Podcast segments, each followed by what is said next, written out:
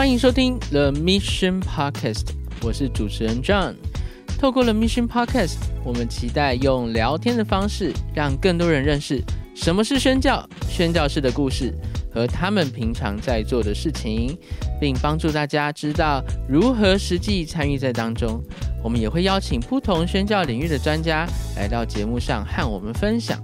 所以欢迎大家放轻松，与我们一起踏上这个旅程。那今天这一集呢，非常的特别，我们是邀请到了巴拿巴宣教学院的黄奇慧老师来担任我们的访谈人。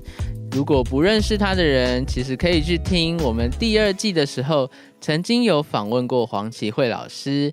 他曾经呢有在以色列大概将近十年的时间。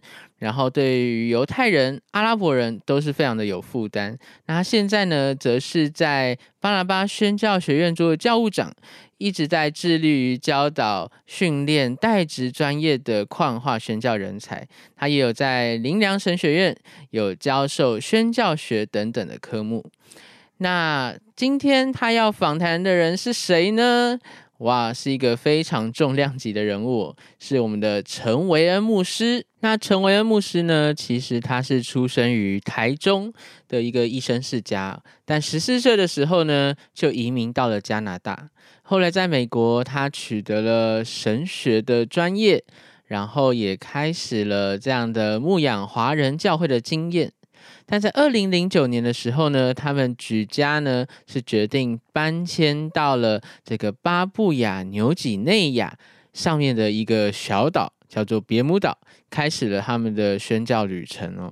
那在上面呢，他们就必须要先进行这个创建文字的工作，因为当地没有文字。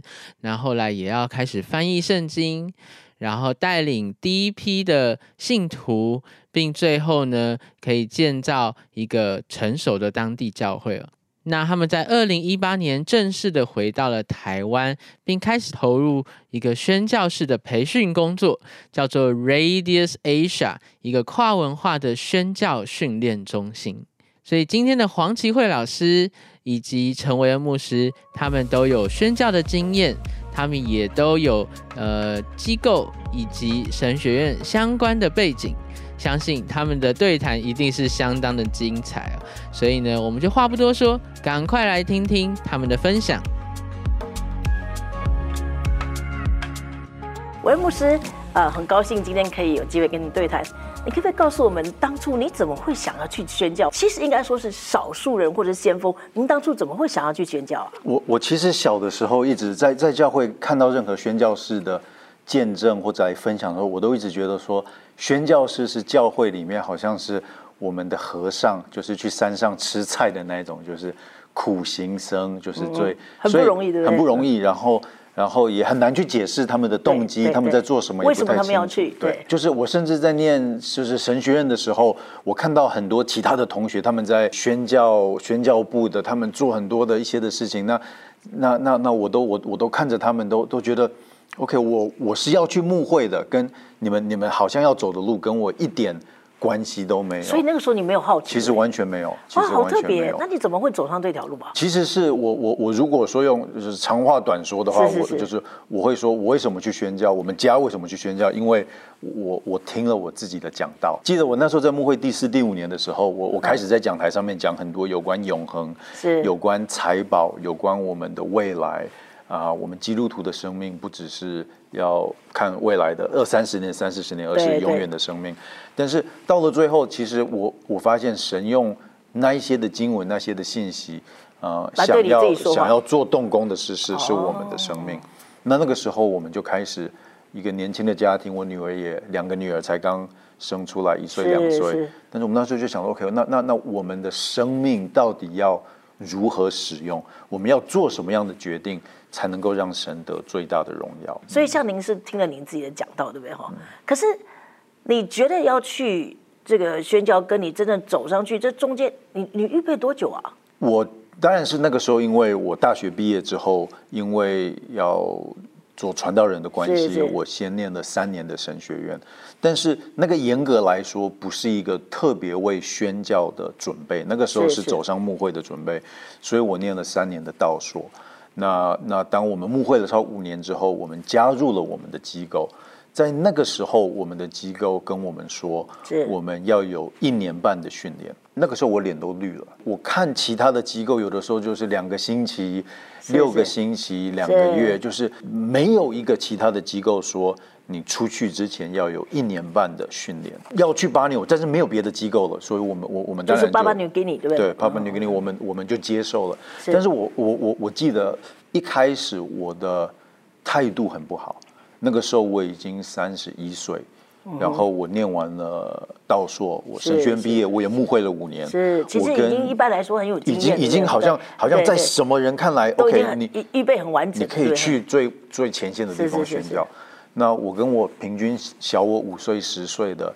这些其他的其他的人一起在接受训，我的我我我的态度很不好。一开始，那那以前在教会就是人家就是，就是我是我是牧师，大家就是那那现在我只是一个，就是当然是神有有对我的骄傲来处理，那那我感谢神有那样的经历。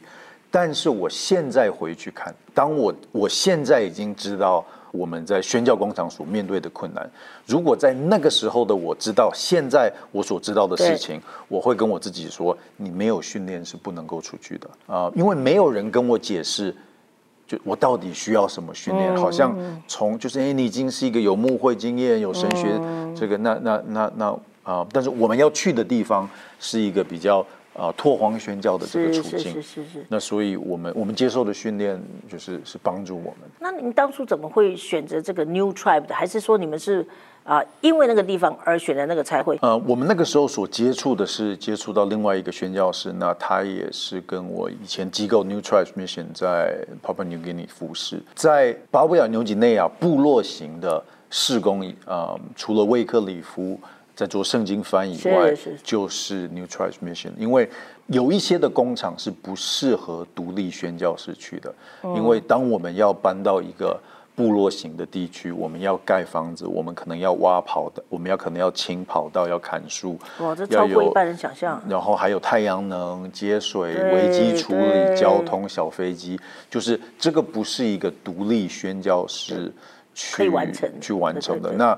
那我也其实，在工厂上面也看到，当然我在巴布亚纽几内亚也有看到独立宣教师，但是我我会说，当然一定我要讲的一定有特例，但是我不会太鼓励一个人成为独立宣教师，因为他就没有遮盖，就没有问责。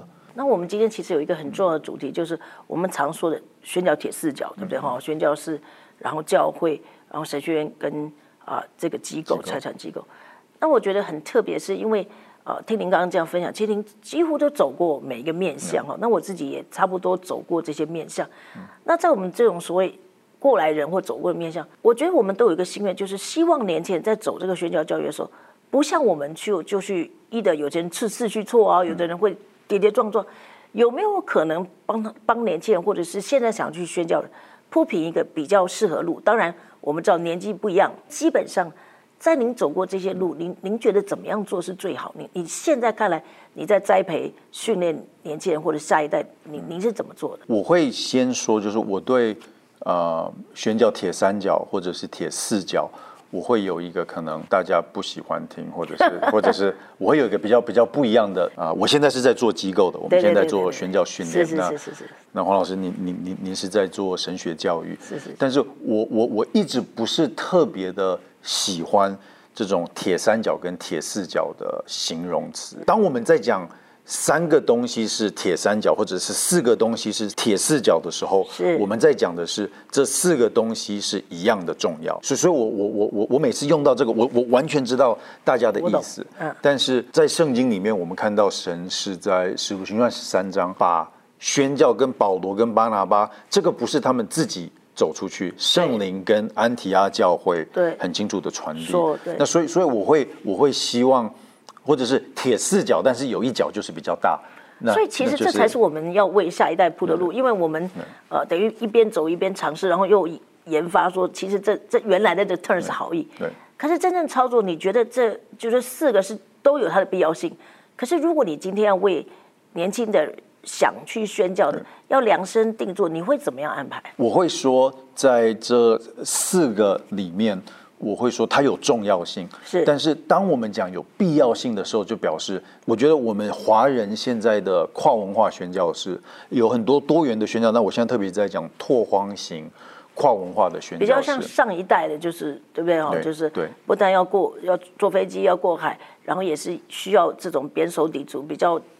原始先锋型的，而且是长期的，就是我不是去两年，我不是只是去那边一直短宣，我不是去那边只提供一个服务，而是有很清楚的目标，我要传递福音、建立教会。是，我觉得在我们华人的环境里面，我们有一些的挑战是，平均宣教师出去的年龄其实是比西方高很多。听说四十几岁，四十几对啊，那 那四十几岁其实是就是现在我要。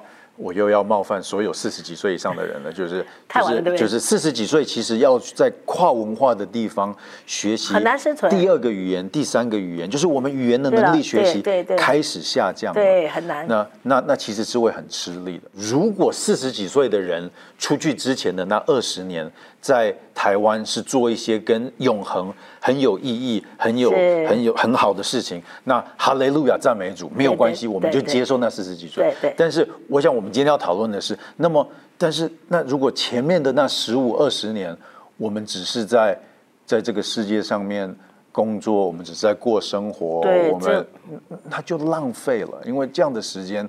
我们更应该放在宣教工。其实华人很麻烦，就像走楼梯一样，一楼走完走二楼，就就你就不能岔出去，对不对哈？那现在难得，比如说稍微如果说，呃，我很幸运有一些人或有一小批人，年轻人，也许三十岁以下，如果不行，至少三十五岁以下，他们愿意出去，那我们怎么样？不要让他们再走我们这些有些时候不见得完全需要路，在这个四个元素里面，你会怎么安排？或者你会怎么样告诉年轻人，哪一个其实是最重要？你必须要。花最多的时间，而且你不能觉得浪费，因为这是你永远投资。我会说，在教会，我会说是最重要的。OK，我们等会讲到机构，我们也会讲到神学院。是是。但是我觉得，首先，我我我我觉得一个观念是，我不认为宣教的呼召是给个人的。透过个人说的原因？我的意思是说，我其实不知道巴拿巴的呼召，我只知道十三章巴拿巴在安提亚教会，安提亚教会领受了。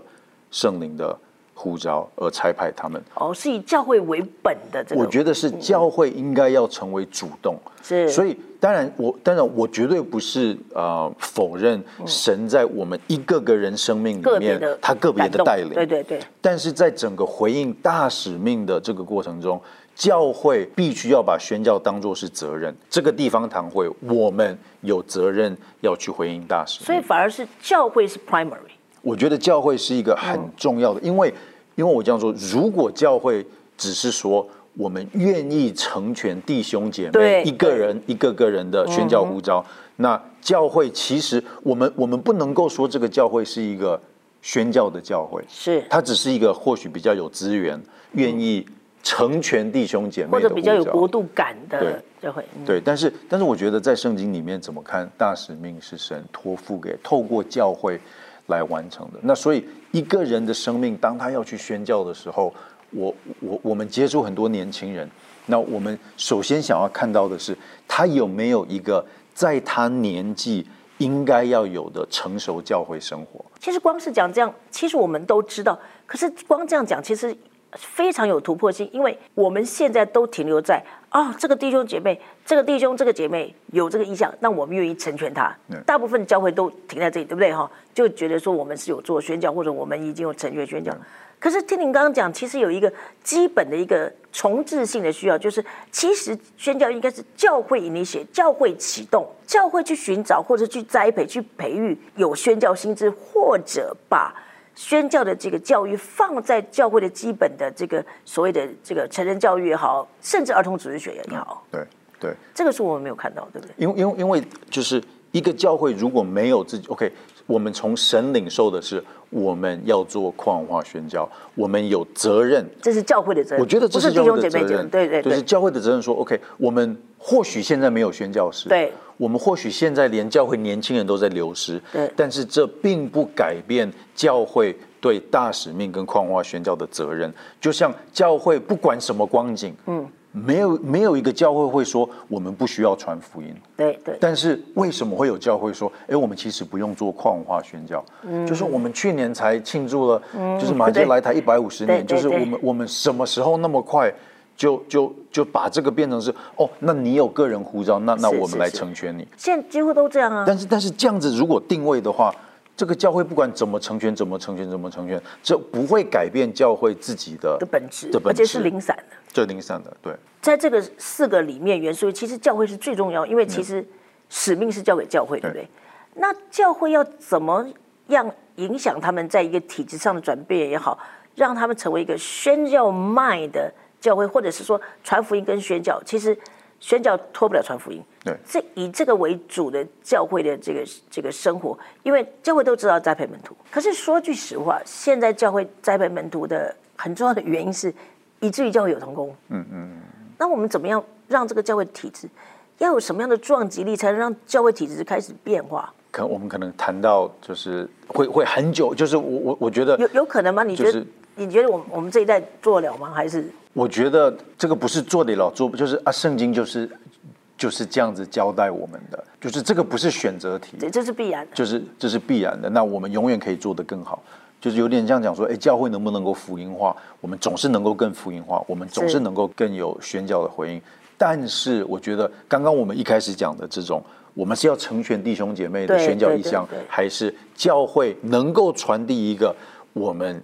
地方堂会从神领受的，我们对大使命的回应，要透过这边的本地的，然后我们这个城市的，我们我们同文化同语言的，还有包括跨文化的宣教，通常的看到的是弟兄姐妹自己有意向，对对对，然后跟教会报告，对，然后跟教会跟教会提款这样子，但是但是我们比较少看到是教会清楚的跟弟兄姐妹说，我们教会要在这个地方。我们有负担，这个是我们的意向，我们要做。所以我觉得这是一，就是我我觉得教会要开始这样子想，是宣教的意向应该是从教会教会发出。那那我觉得第二个，很多的时候，因为我们去了巴布亚、纽几内亚，那那很多的教会会来邀请我去，嗯，他们教会分享。那那当然就是我我们有一些跨文化的经验。但是我发现很多邀请我们的教会，他们会说：“哎，那那宣教主日，那那那维牧师你来讲啊，或者是宣教院你来讲。”那那那我说：“哎，其实啊，你也可以讲啊。”嗯，他们他们就是牧师就会回答，就是就是牧师说：“我没有去做过宣教士，我我讲不出来。我我怎么讲？啊，我的回应是：啊，你没有，你也没有被定十字架，你还是传福音啊。就是当我们一直说我们要外勤讲员。”来讲宣教信息，但是自己堂会的牧师没有讲宣教信息的话，那那那我们怎么落实在教会里面？我很愿意去不同的教会分享，但是我们需要更多的教会的牧者，就是圣经讲的那么清楚，福音是要传给万族万民的，这个是我们每一个牧者、每一个传道人都应该能够讲的。我觉得我们也看到这几年，其实这尤其这五年。其实有长足的进步，我觉得有很大的突破，是的。那你觉得你回头看神学院的训练会，虽然那个时候你觉得你是牧会，对，那你回头看神学院给了你什么样的很重要的一个影响？我觉得神学院在我们念，就是我我们念那三年道说的，其实这个内容有帮助我以后在跨文化的服饰有很大的帮助，不管是圣经的啊背景、神学的装备，那甚至。呃，一些牧会所需要的这些的这些的工具，所以所以我觉得是有很大很大的很大的帮助的。但是同时，我我我也必须要说，我是我们以前机构少数有念过神学院的啊人，就是蛮多的。我的我的我其他两个同工都没有念过神学院，但是我们还是一起同工同工，我们完成了福音传递、教会建立，我们完成了新约的圣经翻译。那所以。啊，神学院有一个很大的帮助。那那我会觉得说，对年轻人来讲，我我就是只要够年轻，啊，有对的动机，啊，有教会陪他一起走，我觉得如果有时间接受神神学教育的话，我会很鼓励去接受神学教育。对，因为其实其实神学院我自己的感觉是，它有它长足的关键性哈。可是就是说，要花下这时间。如如果说我们的时间足够，其实如果我们真的知道我们要走长学，其实让我自己回头看，它还是有它的价值性。因为你是如果你真的是 long term，对不对哈？你你投资，那我自己是觉得，啊，因为我在一个啊穆斯林跟犹太教，我我觉得其实它的基要真理就是我们看很基本的东西，其实是非常需要的。对，好，还有我觉得个性的塑造，对啊，因为同学间还有像我们零售，我们会住校哈，也许有些神学院会住校，就是你人际关系，你看起来一个人看起来没有怎么样，可是一住校问题就出现了哈。我是觉得它有它长足的功能了哈，就是说，所以我也是很很赞成要学生要住校，要看看这个学生还有。它其实是一个筛选的过程，你觉得筛选重要吗？我觉得筛选非常重要，就是请神容易送神难。当我们把一个不适合的人送到宣教工厂，裁派他已经很困难了，是是，要请他从工厂摘回来，那是更困难。那个是对，那个就会破碎的，对，很多的关系会有很多的张力。所以我觉得神学院是一定有它的一个筛选跟装备的过程。就是我觉得现在大家都在问，当一个年轻人他想要回应宣教的时候，那他下一条路是怎么走？对，那那当然要回答这个问题有很多不同的处境，对对不对？他是啊，那那我我我刚刚提到就是，首先在讲下一步怎么走的时候，在那个时候我们必须要问他有没有一个成熟的教会生活。因为如果他没有一个成熟教会的生活，我不管他有什么宣教的感动，他的第一个任务不是在讲下一步要怎么走，而是在他现在本来的生活，委身教会，能够活出一个在教会里面是一个成熟基督徒的生活。我觉得是是跟教会的关系，跟牧师可信任的。那但是同时就是说，我觉得我我我们做牧者的，也也不能够。把这个无限上纲，有的时候教会对对对对年轻人要求太多了啊，永远都他永远觉得不够不够，对不对？对，永远觉得不行不行，你不不够成熟，不不行。好像大家想到早期的宣教是戴德生，然后马街、马雅各、马里逊，然后我们看到这个教会二十几岁的年轻人，我们想说就是这个差太多了吧？对不对？我们还在二十，就是就是我们我们我我们想着以前的。传记啊，我们看到这个年轻人，但是但是神没有要我们差派下一个戴德生啊，神没有要我们差派下一个马杰，神只是要我们差派一个忠心能够完成任务的年轻人，神最后要使用谁就使用谁。那所以一个人，我觉得他有宣教感动的时候，首先就是要在走下一步之前，OK，他有没有一个成熟的教会生活？对，这是最最最最基本第一步的检验，就是他有没有。那那如果没有的话，就是不要不要不要讲下一步了。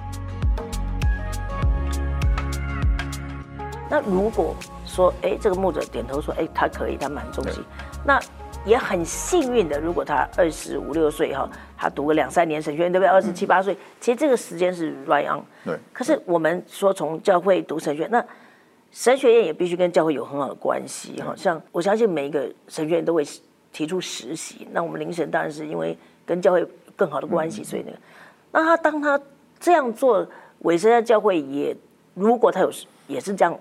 读了神学，其实如果能够读是最好，只是我们有的人已经拖到什么时间了。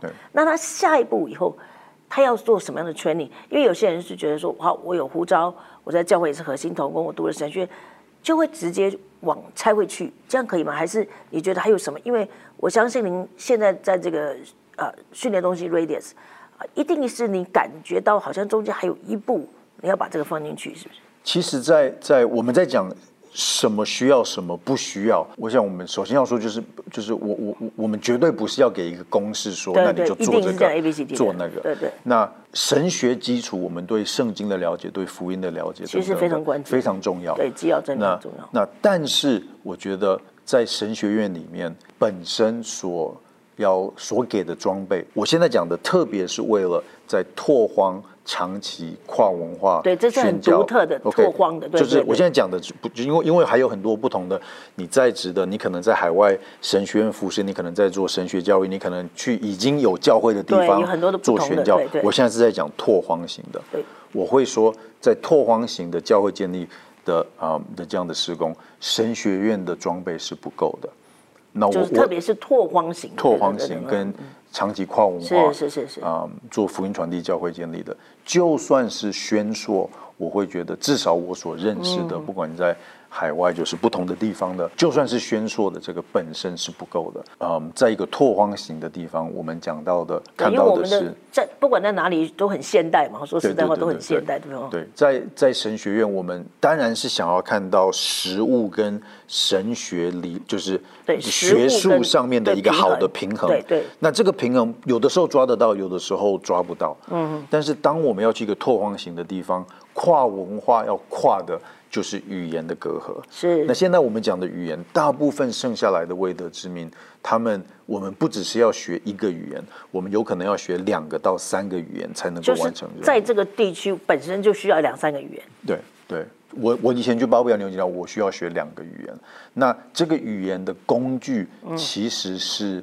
神学院没有办法给的。当我们去面对一个完完全全混合主义、泛灵论的世界观，不管在穆斯林、印度教、部落型的，我们所面对到的都不是课本上面讲的宗教概论，而是透过很多外来的影响，甚至是以前宣教士的影响所生出来一个很混合。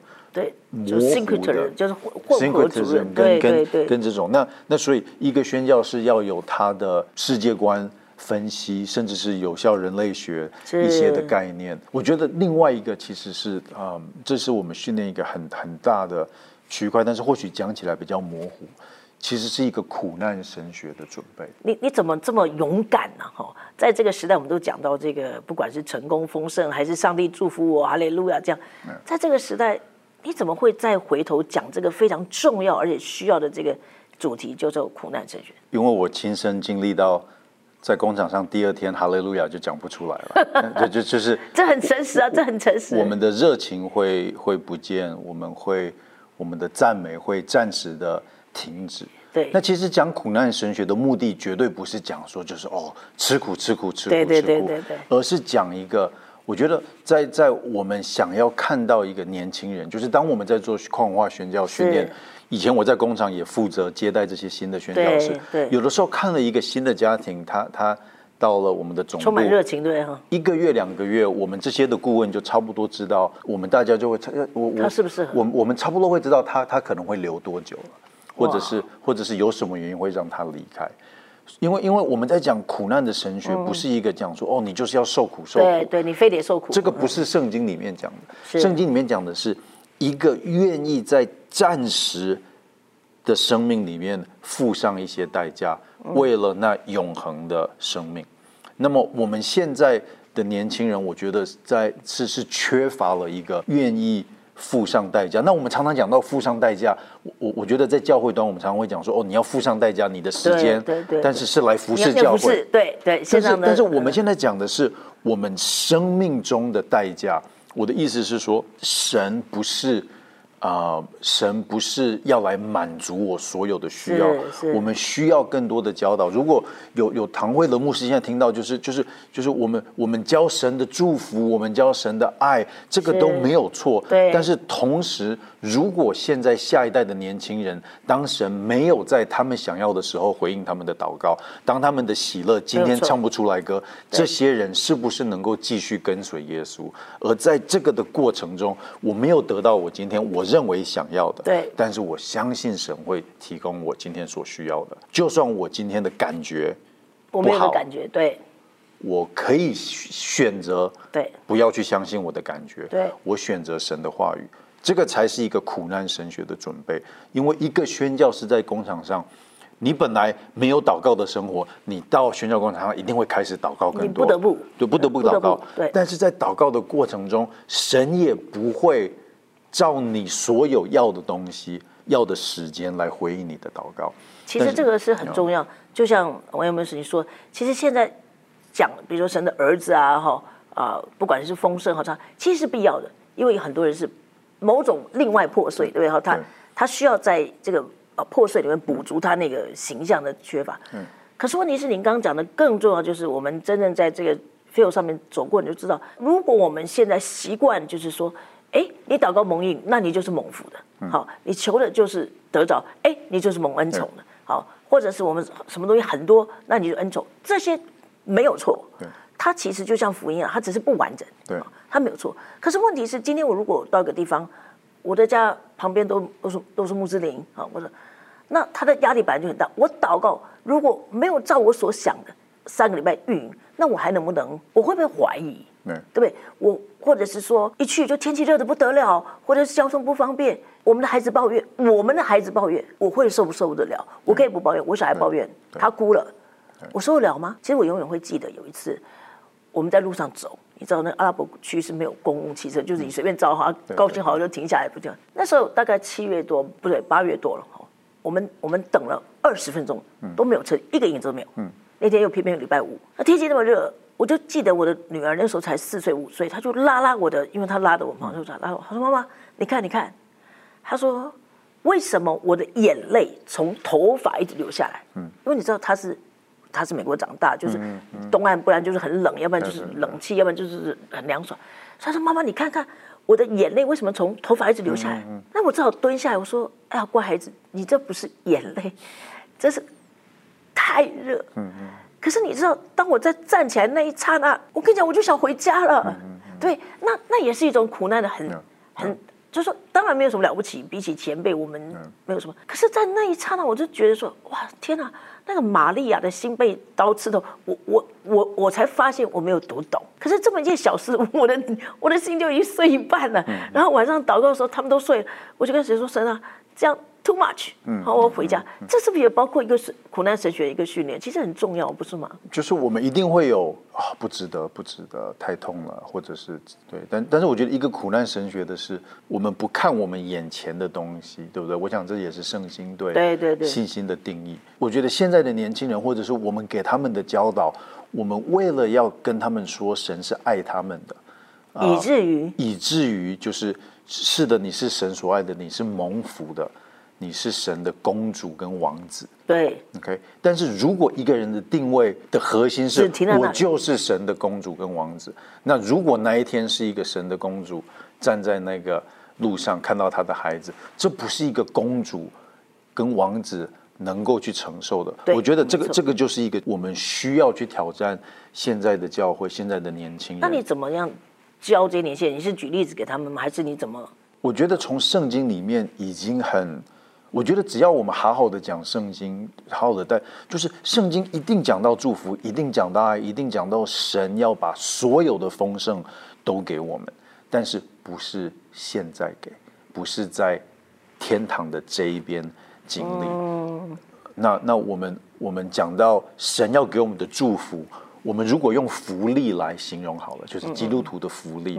但是我们不小心的话，我们会把基督徒的福利讲成基督徒的权利啊。那权利就表示神不给我的时候，他欠我，对不对？对对对。那那这样的心态，其实在在宣教工厂，就是撒旦可以用很多很多的计谋。我们。就甚至是我们对神的一些的误解，我们对自己的身份的一些的不完整，一些的啊不平衡，其实撒旦都可以都可以用这样子，让我们的心里面有很多的剧场。那所以我觉得，一个愿意付上代价的信仰，其实是很很重要的。我们如果看现在全部世界上不同的华人教会，真的在宣教的活动起来，开始。走出去的教会是哪边的教会？不是台湾的教会，也不是北美的华人教会。虽然北美的华人教会有历史、有知识、有神学、有资源，难得。对对对。也不是香港，也不是新加坡，也不是马来西亚，其实是受逼迫的中国家庭教会。哦。但是就是说，就是到了最后，我想说，难道台湾我们我们有自由，我们有资源，我们又有一大堆的，应该是我们，其实不是我们吗？他们就是，当然，这个这个运动才刚开始，他们面对到也有很多很多的挑战，但是他们现在在跨文化宣教所做的，其实超过了其他地区的华人教会。但是其他地区华人教会，我们的更多资源、更多的自由，其实我们有更多的，我们有更多的理由去做宣教。对，他们有千万个理由不要去做宣教。但是为什么在一个嗯有限制、有逼迫的？环境下，其实因为因为我们基督徒的生命本来就是一个，我们跟随耶稣就是要背背起我们的十字架，这是圣经圣经讲的。您认为就当然教会最重要。其实，在教会整体的栽培来说，我们现在是说，如果有人对宣教有负担，怎么样来走这条像 roadmap 一样？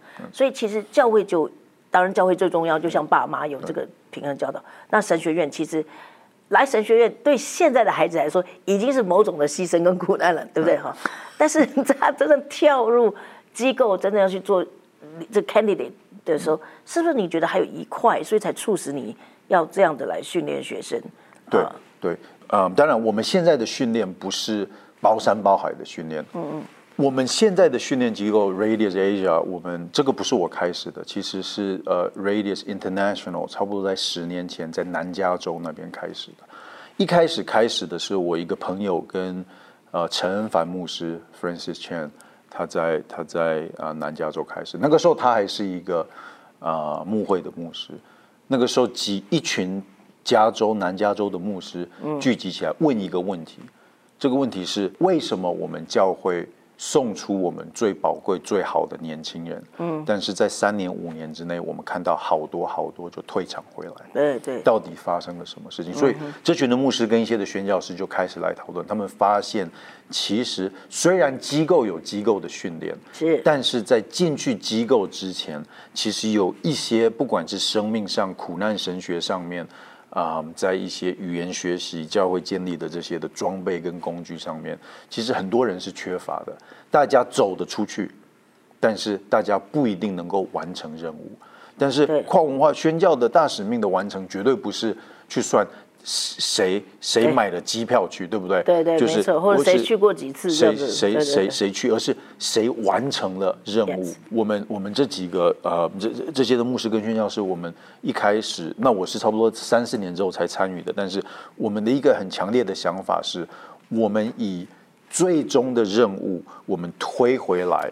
现在来设计一个，我们需要什么训练来完成那个？OK，那我们的最终任务是在一个没有机会听到的语言族群建立属于他们的教会。其实你的呃训练中的 Radiance，其实这一两年也真的越来越，我觉得是一方面被人家所指导，那一方面也慢慢有人认识说它的独特性，完全是要补足这一块，就是最可以说是福音未得之名，又没有太多宣教士去，等于说为了要完成这个独特的任务。所倒推回来的这个好，这个训练，所以教会神学院这昂贵的 training，然后最后到机构，我们最终希望所产生出来的人是什么样的工人？你觉得？嗯，在在我们的训练里面啊，我我我觉得刚刚那个问题不一定会有标准答案，但是我我先用我先用这个啊，我们机构的四个核心价值是，就是一个跨文化拓荒型的宣教师，我们我们所有的训练是。第一个是语言跟文化的重要性。对，你要跨的话，你一定要成为一定会面对这个，你一定要跨过去。我们现在看到太多的跨文化宣教师是跨不过去，是透过翻译用当地的或者用中文在这这个都有这样施工的需要。我不是说这样的价值有它的价值，但是有一些的人，而且是最没有机会听到的，他没有办法用你用英文翻译。我们如果不学他们的语言，他们就没有办法听到，所以。我们会讲到语言跟文化的重要性，再来是整全的福音，整全的福音，福音到底是什么？而且你你不只是能够把福音讲清楚，对，你可不可以把福音不是什么讲清楚？因为一个人一定要清楚的，就是一个福音的根基是是重要的。在我们现在已经有一百五十年的教会历史，有五千间教会，我们在这边，我们的这个我们有比较多的空间。能够就是很多东西，就算我们讲不清楚，在我们的这个信仰环境里面会被自然的纠正。但是你到一个拓荒的地方，其实是很危险的。所以，所以一个一个人，他我觉得他要有语言学习的工具，他有需要在救恩论跟教会论上面有一个装备，就是一个整全的福音。第三个是教会建立的过程，就是我们。嗯，所属于当地的教会，OK，这并不表示这个教会一定是就是还是可以宗派型的教会，就是现在台湾有浸信会、有长老教会，这个长老教会已经是台湾的长老教会，已经是台湾的，已经已经不是属于他们了。对那所以我们绝对不是说不能够有有宗派型的这样子，只是说一个教会建立的过程，什么是成熟的教会？我们是简单的说两三个人聚集，我们就说建立间教会，还是我们我就是一个过程是什么？那所以语言学习、整全的福音、教会建立，第四个就是我们刚刚讲到的苦难神学，它需要有一些的准备。我们希望一个人走上跨文化宣教之前，在这四个区块。都要有准备，就是黄老师你问的这个，我我我我刚刚觉得说，OK，这个可能没有一个标准答案，因为是每个人都不一样。就是就是什么才是一个要到什么时候我们可以说，就就就要到什么时候我们可以说他已经准备好了？嗯嗯，我我就用这个例子，就是当我站在教堂的最前面，我要跟月慈结婚的时候对，就是那个时候我真的准备好了吗？就是啊呃，就是我我是不是还需要一些的婚前辅导？我我我能不能够成为一个更适合结婚的？我那时候才二十五岁，就是我很成熟吗？其实很幼稚，就是我我我就是你永远不会准备好。对对那所以就是我们我们有一个清楚的方向，但是我觉得剩下来的就是呃，我们就交给神了，就是我我们也不要有过度好像完美的要求。，我们都会常听到，我想年轻人会听他说不行，你还没准备好。嗯第一关教会就跟他说你没准备好，所以就 forever 准备不好。然后神学院跟他说可以，但是嗯啊嗯啊啊，因为神学院的嗯啊就是表示你还有一些昂光催你，对不对哈？他到了昂光催你的时候，那人家跟他说你你还要怎么怎么怎么，只是怕说好像永远。都觉得永远准备不好，所以这个人就一直被拖着。对等他对觉得大家都 finally 等头的时候，他绝对超过三十岁。我保证，在我们这种全球华人都一样。那三十岁，我们还觉得哦很不错的年轻，可是你知道，要到那种开荒型教会，你超过三十二岁，你你你已经没有办法跑哈。所以要准备，只能 do the best。我们不能说到底什么时候才准备好，只能说我们尽我们的力，对吧？我觉得我们一定要有一个 baseline，对不对？对对就是就就就是这个人，如果他有生命很大的缺，我们我我他他当然有个基本的我们我们是有责任把它停下来的。是是是但是我我我觉得我们也是要说，就是他还不是马街，到工厂的马街。不是我们现在纪念的马街，对对不对？就是到到中国的戴德生，不是我们现在纪念的戴德生，对对，就是他们都是一生服侍完了之后留下来给我们的见证。那所以，我们对这种高标，他们到底要有多少准备，我们不能够无限上纲。那我觉得在在神学院，我我我们讲回去神学院，我会觉得说，呃，神学院是一个很好的很好的装备。但是当我接触那么多年轻人的时候，我想我也我也想要分享一些，就是我认为神学院很好，但是有一些的处境，大家去念神学的动机，我会直接说是错误的啊、如果一个学位对你很重要的话，如果神学的内容跟他跟他的那个学位是很重要的话，我会说你应该检验一下你自己的动机。那那甚至是我们给一些年轻人的建议啊、就是他真正的内职是重要，可是你不能为了后面那个 degree，就是我们刚先前在聊天讲说，哎，万一怕宣教路走不通，你还有一个证书可以保证，那这个的动机就已经对啊，就是我我就是我我我我有认识年轻人，他们从听到的这个这个建议就是，哎，就是宣教很难的，你应该先去念一个道硕，那你以后宣教工厂就是真的要退场回来的话，你至少还有一个就是道说，你还有一个工作可以去服侍教会。这样的人就不会成我说功啊，我说就不能做这个这个这个这个是一个错误的。因为你的动机的本身的 assumption 就不一样。那韦牧师最后，如果你要您要在这个整个的这个路径，我们说这个呃，不管年轻人也好，要去宣教也好的准备路上，你会给一个什么样的小的结论？就是啊，让大家有一个心里面有一个底，说，哎，我到底要怎么做？如果可以，你你会觉得比较完美的是怎么样？我会先从一个呃一个态度上先讲，然后之后我可能会给有就我我我会给一个我个人的这样的建议，但是我会跟年轻人说，你有宣教的热情，你有宣教的呼召，你要知道，你必须要主动的去跟教会谈，你必须要主动的跟教会分享，你要主动的去找宣教的资源，你要主动的让你的生命被检验。年轻人必须要知道说，不会有人请你去做宣教，就是常常会有这种哦，文彦哥，我已经有有有宣教的护照，已经十年了，但是没有人会来来找你你的责任是你必须要去跟教会分享，就是就是不是全世界都欠你一条宣教的路，请你自己勇敢的走出来，啊开始跟教会分享，开始让你的生命被被检验。我觉得这个这个是一个重要的重要的态度。那我会说，呃，我甚至是要鼓励教会。二十几岁不是一个年轻的这样的人的生命，其实是可以栽培他成为宣教，已经可以开始了。他只要有他的年纪，在教会应该有的成熟基督徒的这个 OK。他如果年还年轻的话，让他去念神学院啊。我们现在跟不同的神学院都会有不同的，就是啊，有的时候不一定要去念三年。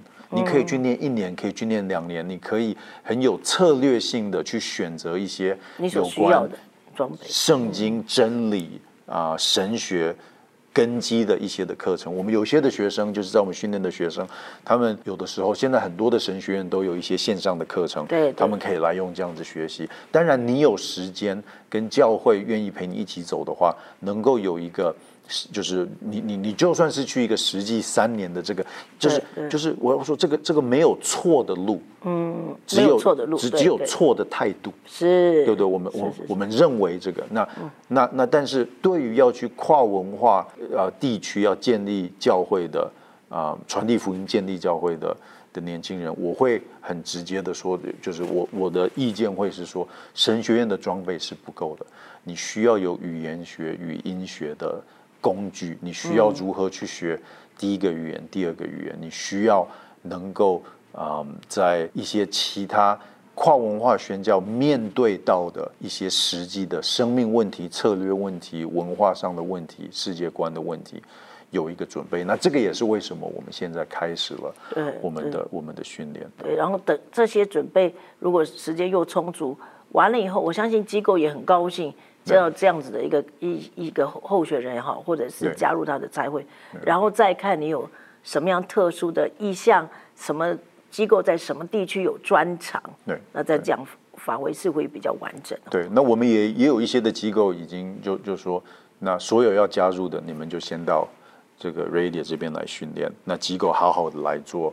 所有的拆牌跟工厂端的，我觉得已经慢慢的看到在亚洲在华人开始在合作，我们不需要重复对彼此在做的，因为大家的呃 strength 都不一样，大家的有利点都不一样。其实如果能够把它拼图拼在一起，不但对于这个对宣教有兴趣的是省力的，对，对我们各边的资源来也说也是省力。的。谢谢韦恩牧师今天接受我们的访谈，哇，非常感谢，谢谢，谢谢王老师。哇，听完了他们的访谈，不知道你是不是跟我一样觉得很热血沸腾呢？尤其如果你是跟我一样在预备自己走上长生的路的，应该都是觉得受益良多。那我自己呢，最印象深刻的，就是维尔牧师自己说，他在岛上的第二天，他就已经想要回家了。所以呢，他就提醒我们，宣教千万不能只凭着自己的感觉，而是要预备自己是有一个受苦的心智。而且我还记得，我后来有机会听到维牧师的分享，他说，其实对他来说，这样回想过来，他一点都不觉得在受苦，而是非常的喜乐，非常的享受在当中，因为看到一路上满满的都是上帝的恩典。那另外，我也一直听到维牧师强调，宣教呢是神托付给教会的使命，所以不论你是从哪里得到了个人的呼召。他都鼓励我们可以回去跟教会好好的来一起走这条宣教的路。那告诉大家一个好消息，如果你已经是在预备自己要呃走上这条路的人，Radius Asia 每一年的招生呢都是到六月底结束哦。所以如果你有负担的，现在就可以赶快来跟你的教会沟通，并且可以开始来填写申请表喽。今天的节目我们就要到这边告一个段落，我是 John，我们下次见喽。